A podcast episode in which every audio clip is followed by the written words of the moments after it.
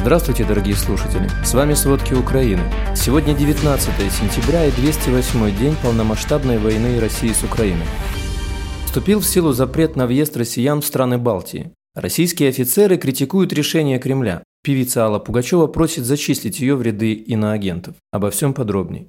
В селе Вольфино Сумской области в воскресенье в результате российских обстрелов погиб местный житель. Также пострадала местная ферма, погибли около ста голов скота и лошадь.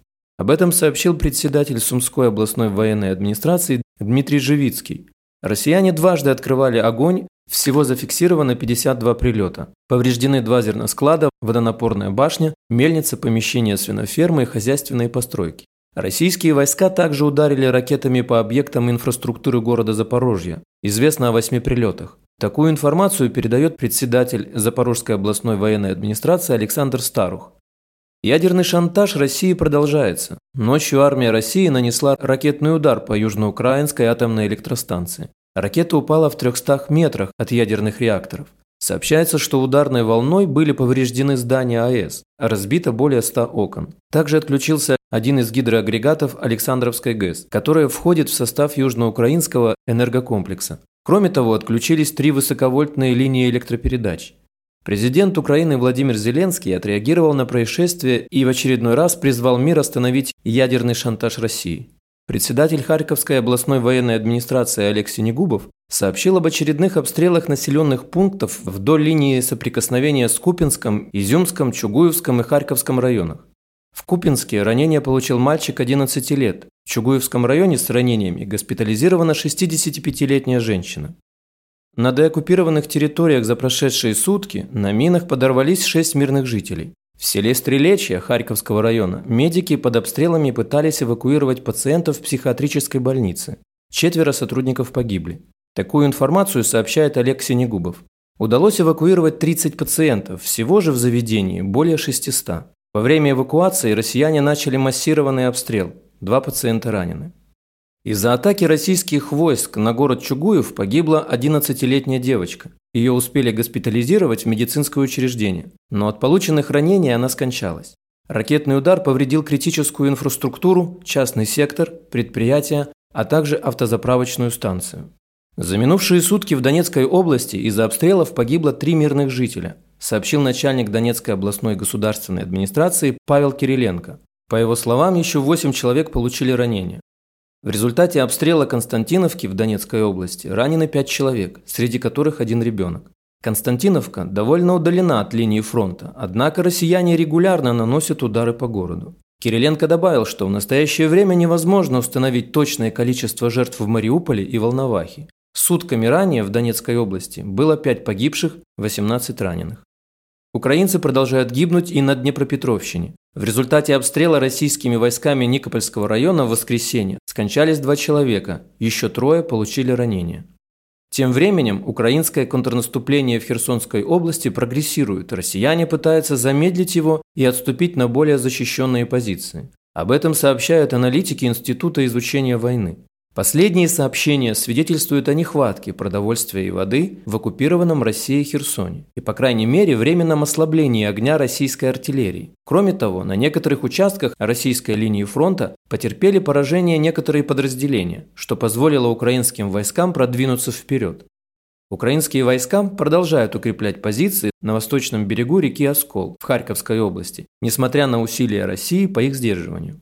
Донецкая область пока является единственным регионом, где российские войска все еще пытаются проводить наступательные операции.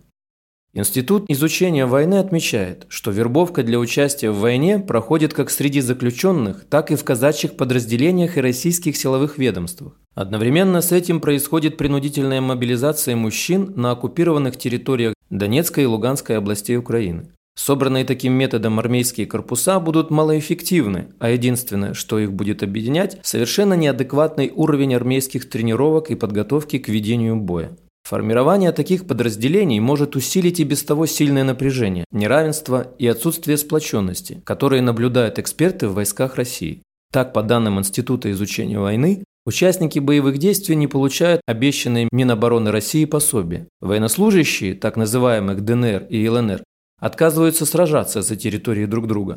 а в контролируемых чеченским руководством подразделениях существует заметная этническая дискриминация.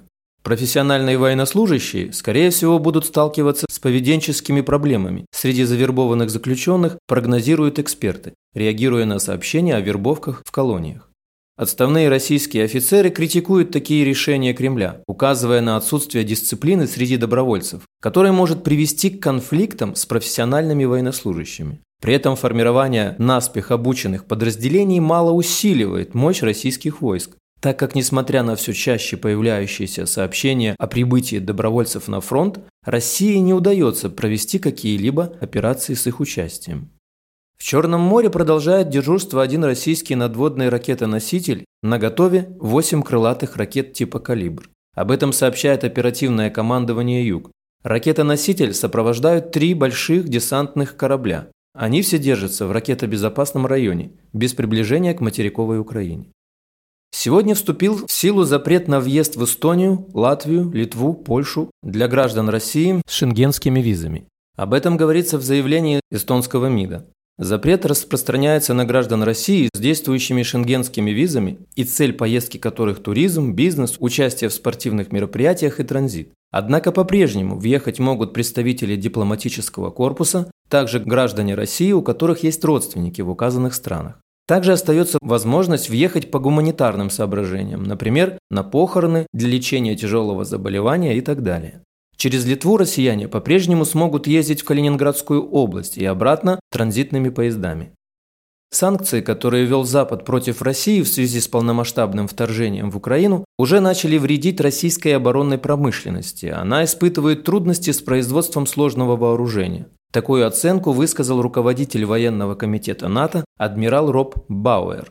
Как сообщалось, в российском оружии, которое удалось изъять, обнаружили более 450 компонентов производства компаний из США, Европы и Азии. Их приобрели в последние годы перед вторжением России в Украину.